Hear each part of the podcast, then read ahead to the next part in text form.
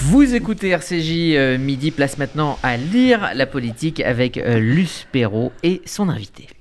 Merci Rudy. Donc mon invité, c'est euh, Frédéric Dabi. Frédéric Dabi, tous les Français le connaissent, il les renseigne sur les, les sondages, les études d'opinion. Et son livre La fracture, qui est publié aux arènes, justement fait l'analyse de différentes enquêtes sur presque plus, sur plus de 40 ans. Et vous analysez, vous comparez ces enquêtes dans le rapport qu'ont les jeunes à la politique, à l'engagement, à la société. Alors, les jeunes, en l'occurrence, ce sont les 18-30 ans. C'est cette tranche d'âge que vous avez euh, étudiée. Mais en vous lisant, on découvre euh, qu'il y a d'abord pas une fracture, il y a la fracture, c'est-à-dire une fracture, elle aussi archipélisée, si je puis dire. Alors, d'abord, il y a la fracture dans la tranche d'âge, et puis la fracture dans l'engagement. Ça, c'est ce qui ressort principalement de, votre livre. Oui, vous avez raison. euh, on parle de la jeunesse de manière un peu euh, générique, et c'est vrai que la jeunesse n'est pas un bloc euh, monolithique. Il y a des différences, des clivages selon le genre. On voit qu'il y a une opinion publique féminine jeune qui monte très fortement sur des notions d'engagement. Il y a des différences sociales, même si dans le livre, avec Stewart Shaw, mon co-auteur, on montre qu'il y a une sorte de comment dire, euh, de sédiment, de bloc, Bloc qui s'est construit. générationnel, parce- oui. générationnel, parce que Mhm. le Covid a été un, un événement tellement inouï, tellement hors norme, que ça a homogénéisé beaucoup de perceptions chez les jeunes sur nous avons été sacrifiés, nous allons payer la dette, on a été stigmatisés. Mais malgré tout, vous avez raison, et c'est parce que cette jeunesse n'est pas un bloc que, par facilité, je ne dis pas par paresse, nous avons tendance parfois à accoler des épithètes à cette jeunesse. On dit génération Charlie, génération Covid, génération sacrifiée, génération climat, etc. etc. Génération Vogue, génération tout, euh, voilà. Voilà. Donc, alors, la fracture sur l'engagement, là, ça se, il y a quand même, euh, ça dépend de la fracture sur l'éducation. Oui. Ça Ça- dé- plus le niveau d'éducation est élevé, plus la, fac- la fracture se différencie et les intentions de vote changent. Tout à fait. Il y a, on a tendance à oublier parfois à quel point le capital culturel issu euh, de l'éducation, issu de l'école, et c'est pour ça que l'école, si je ma- reste fondamental. reste fondamental. Et si je mets ma casquette de sondeur IFOP, il y a, on parle beaucoup du pouvoir d'achat, mais s'il y a un sujet qui inquiète énormément les Français, qui je pense va compter dans ce scrutin, c'est la question de l'éducation. Maintenant, l'engagement, c'est vrai que on n'a pas un vote de la jeunesse, on a plusieurs votes, mais avant même de parler des votes, la question qui se pose, c'est est-ce que la jeunesse est-ce que les jeunes de moins de 30 ans, est-ce que les primo-votants, c'est-à-dire ceux qui votent pour la première fois à une présidentielle, les 18, 22 et demi, 23 ans, vont aller voter le 10 avril. Et là, rien n'est moins sûr parce que on a un cycle abstentionniste jamais vu dans le pays qui touche de plein fouet la jeunesse. Et de plus en plus, quand on interroge ces jeunes sur leurs raisons de ne pas voter, émerge une logique d'inutilité, de vanité du vote. Ils nous disent voter c'est vain, voter ça ne change pas la vie, voter c'est voter pour des personnes qui n'ont pas réglé la question du climat, la question des inégalités femmes-hommes, la question des discriminations. Il y avait une chanson de Serge Gainsbourg chantée par Jane Birkin qui s'appelait L'aquaboniste. Souvent les jeunes disent à quoi, À bon, bon à quoi bon voter? Même si quand ils, quand ils choisissent, comme vous le dites Luce, ils sont sur des votes très différents selon la génération et le diplôme. Et puis, il y a aussi euh, le fait peut-être que l'éducation ne joue plus pleinement son rôle. Il n'y a plus d'éducation civique. Il y a des jeunes qui ne savent pas comment on peut aller voter, qui ne connaissent pas le mode d'emploi. C'est important. Oui, c'est très important. C'est vrai qu'au-delà de savoir si les jeunes vont voter ou pas, la question de la de l'inscription des jeunes, de la mauvaise euh, inscription, ce qu'on appelle la mal euh, inscription. Je suis, euh, je suis par exemple parisien et je vis à Rennes dans le cadre de mes Mes études. études. Et ben souvent. On ne pense pas à s'inscrire. Je crois qu'il y a euh, un sociologue qui a donné un chiffre de 4 à 5 millions de Français qui sont mal inscrits. Tout ça peut jouer sur ce que je vois avec une certaine terreur arriver le 10 avril, à savoir un record d'abstention à l'élection présidentielle. Le record auprès de l'ensemble des Français, c'est les 28,3% du fameux 21 avril 2002, il y a 20 ans. Et chez les, jeunes, c'était un tiers lors de la présidentielle de 2017, où pourtant les Français avaient beaucoup voté. Et les présidentielles, c'est le- le- l'élection majeure en France, puisqu'on désigne le président, c'est en principe la rencontre d'un homme ou d'une femme avec un peuple. On en est loin. Alors, il y a euh, aussi quelque chose qui m'a beaucoup intéressé, c'est la défiance envers tous les corps intermédiaires. Ça, ça ne compte plus. Du passé, ils ont fait table rase, là, les jeunes. Tout à fait. Les structures collectives n'ont pas la cote auprès des jeunes et le Covid a joué un rôle d'amplificateur. Le Covid n'a vraiment rien créé, mais il a amplifié, ça a été un vrai catalyseur. On voit que les jeunes, euh, bien sûr pas tous, mais d'une manière très générale, à partir de cette enquête dont vous parliez, qui a été faite pour la première fois en 1957, à partir de laquelle la grande Françoise Giroud avait forgé le concept de nouvelle vague, on voit très bien que les structures collectives, qui comptaient tellement par le passé, la matrice catholique, la matrice communistes, euh, les grandes familles euh, politiques, les grands corps intermédiaires se sont euh, effondrés. La famille gaulliste. Bien sûr, la famille gaulliste, la famille démocrate chrétienne, la JOC, la JAC, tout ce qu'on peut, tout ce que nos éditeurs connaissent, se sont pas effondrés, mais ont beaucoup reculé au profit d'une logique individuelle. Souvent, les jeunes nous disent, dans les entretiens que nous avons menés, qui mieux que moi, à titre individuel, peut faire avancer la cause du climat, peut se battre à son niveau euh, sur euh, un sujet comme l'inégalité salariale femmes-hommes. Et c'est vrai que il y a encore une croyance dans les mouvements euh, collectifs. Il y a eu des manifestations sur le climat, mais ces jeunes qui n'ont pas vu un grand mouvement social jeune gagner, c'est-à-dire faire reculer un gouvernement depuis maintenant 15 ans, 16 ans, depuis le, CPE, c'était en 2006, le contrat première embauche contre Jacques Chirac et Dominique de Villepin, eh ben, il n'y a pas cette mémoire de l'action collective et de plus en plus, et c'est ça qui élime, qui érode la, le côté naturel du fait d'aller voter. On n'est plus sur une action individuelle, même si, bien sûr, la campagne faite présidentielle, c'est un moment où les candidats parlent beaucoup aux jeunes et il n'y a pas de fatalité d'une abstention des jeunes. Dans l'historique que nous faisons sur le vote depuis une quarantaine d'années, il y a eu des scrutins, 81, 95, 2007, où les jeunes ont voté autant que l'ensemble des Français. Je pense qu'on en est malheureusement un peu loin aujourd'hui, mais il reste 47 jours de campagne. Mais il y a aussi, pourtant Dieu sait qu'on leur fait des... On les, on les câline, les jeunes, pour qu'ils aillent voter. Mais je crois qu'il y a la grande fracture aussi sur l'information. Les, les, jeunes ne, ne s'informent plus comme avant. Oui, vous avez... Et dans cette tranche d'âge, Là, par contre, c'est vraiment euh, unifié. Si je prolonge votre question, Luce, ils s'informent plus comme avant et ils s'informent de moins en moins comme, leurs parents. Il y avait avant le moment euh, cathartique qui était euh, le 20h de Roger Giquel dans les années 70, je ne vais pas donner des noms, mais il y a ce moment où il y avait une sorte d'homogénéisation des vecteurs d'information. Les jeunes sont plus informés qu'on le dit, mais Zap et bien sûr la question d'Internet, la question des réseaux sociaux constitue un élément central, même si je nuancerais quand on regarde ce qui s'est passé en 2017 sur les comportements électoraux, qu'est-ce qui a fait bouger les comportements électoraux chez les Français, mais également chez les jeunes, c'était les fameux débats télévisés d'avant le premier tour. Ça, reste quand même un moment où ça se cristallise. Bien sûr, même si on est dans une offre électorale tellement euh, éclatée, que le risque sur lequel la cristallisation, et c'est un cauchemar pour un, institut de sondage, arrive très très, très, très tardivement, qu'on ait chez les jeunes une hésitation, par exemple, chez les 25-30 ans, la génération de l'insertion qui s'insère pas bien, une hésitation Zemmour-Le Pen, qu'on ait chez les 18-23 ans, qui est une euh, génération qui vote plutôt Emmanuel Macron, une hésitation Macron-Jadot, Macron-Pécresse ou Macron un autre candidat. Macron-Mélenchon. Macron-Mélenchon, tout à fait, n'est pas impossible loin de là. Alors, il y a quelque chose aussi qui est quand même très surprenant, euh, c'est qu'ils n'ont plus de rapport à un idéal. Ils peuvent vivre, ils considèrent qu'on n'a pas besoin d'idéal pour, euh, pour vivre et qu'on vit très bien sans. Oui. Ça, c'est une grande fracture. C'est une grande fracture, c'est une rupture par rapport aux enquêtes passées. C'est vrai que ce qui est intéressant dans ce livre, c'est d'essayer de comparer ce que nous disent les jeunes d'aujourd'hui par rapport aux jeunes des années 80, des années 60. Et c'est vrai que dans les années 80, par exemple, c'était pas évident. Luce, pour les jeunes, il y avait une crise de masse, un chômage très très important. On promettait aux jeunes des tucs. Euh, Raymond Bard, euh, premier ministre d'époque, avait dit Vous êtes chômeur, créez votre entreprise. Ça avait choqué euh, à l'époque, ça paraît naturel.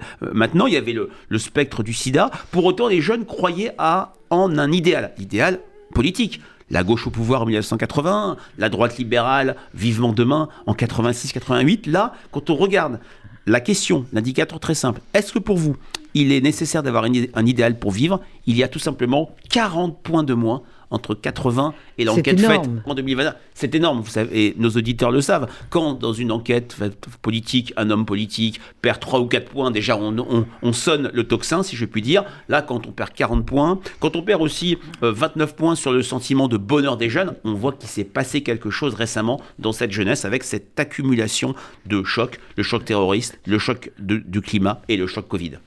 Alors, il y a quelque chose encore qu'il faut souligner dans cette enquête, c'est que l'entreprise, c'est plus un gros mot. Hein. L'entreprise, elle est très très bien notée. Le mot profit est un mot qui, a, complètement cessé d'être euh, tabou.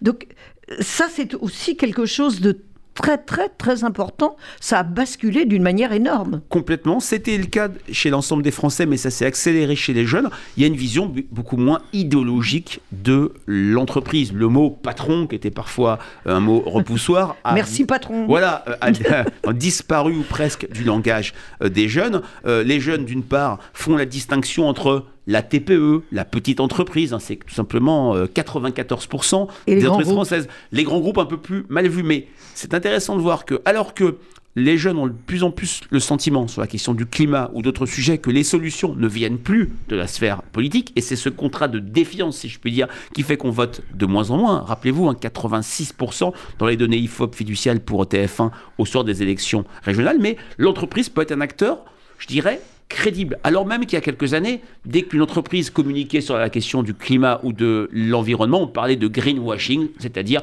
on se fait de la pub à peu de frais euh, sur le dos du climat. Bah, ce discours un peu idéologique, en 2003, les jeunes avaient complètement vilipendé le premier ministre de l'époque, Jean-Pierre Raffarin, parce qu'il était venu à l'université d'été du MEDEF. Maintenant, ce, type euh, de sujet a été complètement dépassionné. Ça ne se pose même plus de questions. exactement. Alors, ils ont aussi un rapport très différent à l'autorité. Ils l'acceptent très bien. L'effet mai 68 a disparu? Oui, l'effet mai 68 a disparu dans, chez ces jeunes qui veulent, euh, qui veulent une liberté du point de vue des mœurs. Et là, ils sont plutôt euh, en diffusion parce que leur euh, point de vue sur la question de l'homosexualité, de toute une série euh, d'avancer, c'est diffusé dans l'ensemble des générations. Hein, quand on pose des questions, même les personnes les plus âgées sont plutôt favorables à cette question d'avancer des mœurs. Ils veulent de l'autorité, ce n'est plus un mot tabou. Et puis, ça va. C'est en lien avec le, un sentiment d'insécurité ou une préoccupation plus grande pour les questions identitaires et sécuritaires qu'on n'avait pas du tout par le passé. Mais les, les jeunes ont aussi cette question qui ne se posait pas avant. Oui, bien sûr. Il ne posait pas cette euh, question. Ça, représente quel pourcentage actuellement? Ben, euh, Ça, s'est inversé de combien de pourcents? La part des jeunes qui sont plus préoccupés par les questions euh, de, sécurité ah, bah, et d'autorité. Il y a une vraie majorité sur ces questions, ce qui les pousse aussi, parce que comme l'ensemble des Français, on peut le déplorer ou pas, mais mon travail, c'est de regarder les choses telles qu'elles sont. Les jeunes font parfois le lien sécurité-immigration que il ne faisait pas du tout par le passé et que les Français ne faisaient pas euh, également. Maintenant, par exemple, sur cette question d'attente d'autorité, de régulation de l'espace euh, public, il y a euh, une atténuation, par exemple, du clivage gauche-droite. Alors, il y a aussi ce compte. il y a le travail aussi, où ils, sont, ils le considèrent d'une manière très très différente des, des, générations précédentes. Ah, complètement. quand on se souvient ce que disait Hugo dans Les Misérables, Jean Valjean disait aller au travail, c'était aller à, à, la fatigue. Alors, c'était au bagne de Toulon, c'était peut-être pas formidable. Maintenant, c'est plus germinal. exactement, c'est plus non plus germinal, mais de plus en plus, les jeunes lient vie professionnelle et vie personnelle. Ils sont 90% à dire une condition essentielle de ma réussite personnelle, c'est ma vie professionnelle. Et là, ils sont moins en fracture qu'en diffusion auprès de l'ensemble des Français. Il y a des chiffres qui sont très drôles. Une majorité de jeunes salariés, alors c'est pas tous les salariés, c'est pas des jeunes en difficulté, mais considèrent que leurs collègues sont leurs amis. Ils ne sont plus à euh, ériger ce bloc euh, euh, hermétique entre vie professionnelle, vie personnelle. Ils sont, presque 10% à dire j'accepterai une baisse des salaires si mon entreprise se trouve à quelques, quelques kilomètres de chez moi pour pouvoir passer de cette sphère professionnelle à cette sphère personnelle. Le travail comme libération est vu comme une véritable et vécu très positivement par les jeunes. Ils sont même alors là on un travail qui doit avoir du sens en plus. Oui, un, travail aussi et un travail qui leur permet aussi de respecter leur engagement pour la sauvegarde de la planète.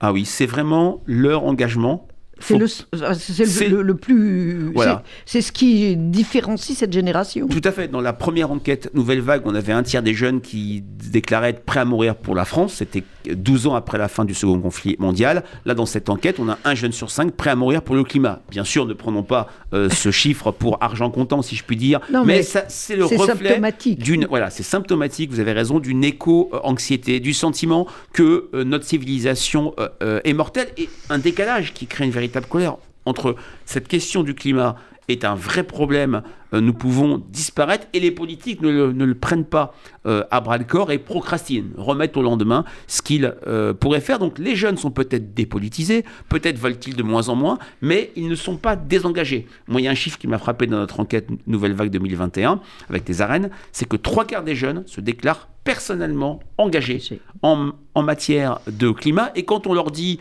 euh, il est trop tard, euh, ils refusent de le faire. Ils refusent de dire c'est pas pour autant qu'il faut On pas les bras. On, on- on ne baisse pas les bras. Et lorsqu'on est sur une logique que j'appelle messieurs les Anglais tirez les premiers, c'est-à-dire c'est d'abord aux Chinois, aux Russes, on en parlait tout à l'heure, à d'autres grandes puissances de faire des efforts. Non, ils veulent, euh, ils veulent euh, agir. Alors est-ce que cette question du climat va déboucher? C'est une question qui se pose à 47 jours du vote sur une campagne qui va en parler plus qu'elle n'en parle maintenant, ça pourrait favoriser, drainer un vote jeune, mais vers quel parti La question est très ouverte. Apparemment, euh, ça ne draine pas de. Pour l'instant, non. Euh, ça, ça, ça ne ça cristallise pas, comme on dit Exactement. dans l'opinion.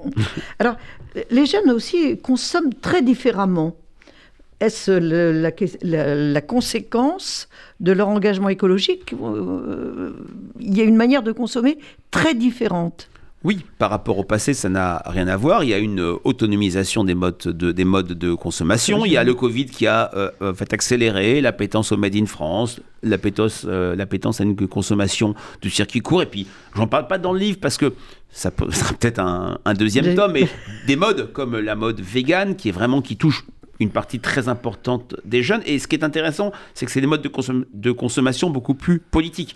Certes, la jeunesse est dépolitisée s'agissant de l'acte de vote, mais elle est peut-être elle a créé une autre forme de politisation par rapport à la jeunesse des années 80, celle que j'ai connue, qui défilait contre les lois de, de Vaquet, qui mettait la petite main de SOS raciste, qui était sur une logique collective et cherchant un débouché politique. Là, elle ne cherche plus de débouché politique, elle y croit de moins en moins, mais elle veut être une sorte d'influenceuse générale.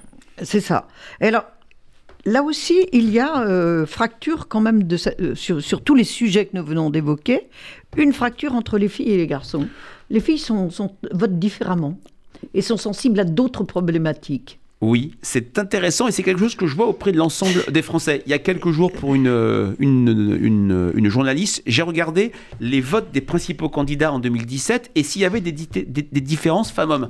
Quasiment aucune. Aucune, Jamais plus d'un point ou deux. Là, on a un vote Marine Le Pen qui est très féminin, un vote Zemmour masculin, un vote Macron féminin ou plutôt euh, équilibré, un vote Pécresse masculin. Enfin, il y a un vote Roussel ou Mélenchon plus masculin. Eh ben, on voit que il y a une opinion publique féminine et une opinion publique jeune qui s'est beaucoup plus euh, qui a euh, émergé. Les jeunes femmes sont plus radicales que les jeunes euh, garçons, les jeunes hommes, se disent beaucoup plus engagés, notamment sur la question du climat, sont plus dans une certaine radicalité, par exemple la, la question du boycott, la question d'un engagement euh, civique ou citoyen contre telle ou telle entreprise, telle ou telle marque est absolument plus forte ou vient, euh, émane de la sphère féminine, si je puis dire. On a des vraies différences. Alors, sur la question des discriminations, des, iné- des inégalités, l'idée, par exemple, que les discriminations, les inégalités sont produites systémiquement par l'État, eh ben, est beaucoup plus fortement partagée par les jeunes filles que les jeunes hommes. Ils sont, elles sont plus woke, mais c'est un mot maintenant un peu fourre-tout que la moyenne. Alors, on l'a évoqué déjà, il y a le niveau d'éducation qui change euh, bien évidemment la donne, mais c'est pas nouveau ça. Qu'est-ce que- pourquoi est-ce que c'est plus prononcé maintenant? C'est parce qu'il n'y a plus d'idéal?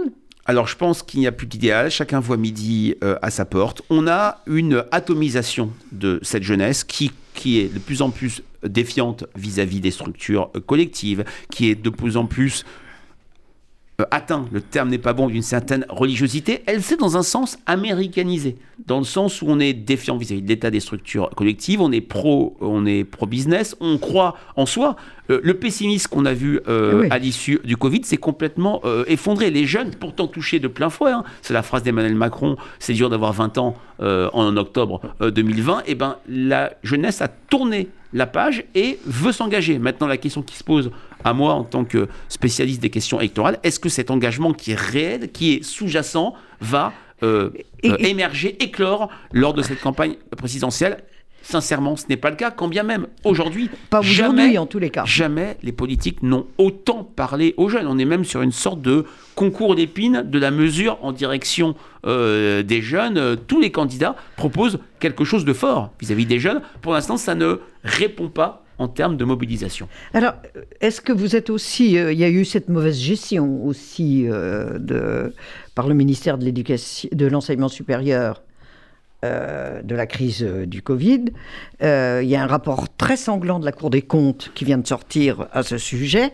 Est-ce que ça, c'est ça qui freine l'engagement, euh, euh, qui fait qu'ils ne comptent plus que sur eux-mêmes Mm. euh, après cette crise Covid? Alors, c'est vrai que le Covid a accéléré les choses et vous avez raison de mettre en avant la question de l'université. Il y a une population qui est plus fragile dans cette jeunesse, dans cet archipel de la jeunesse. Ce sont les, ce sont les étudiants, notamment en premier cycle, qui souvent s'orientent. Quand le bac était avant le moment où s'orientait, c'est maintenant l'université. Et c'est vrai que c'est une jeunesse qui a été paupérisée. Moi, j'ai été frappé par un chiffre de notre enquête. Un jeune, un étudiant sur cinq qui, est, qui a fait une fois euh, une file d'attente dans une banque alimentaire, c'est quand même un chiffre minoritaire. Mais quand on est dans une Ah logique d'extrapolation, ça fait, vu. ça fait énormément de monde. La question psychologique, et c'est vrai que cette jeunesse qui se projette positivement dans en fait, l'avenir, qui tourne la page Covid, c'est moins vrai pour ce segment de population-là, qui est très touché par une logique d'insertion. Comment s'insérer professionnellement Et c'est dans cette euh, fraction de cette jeunesse qu'on vote de moins en moins,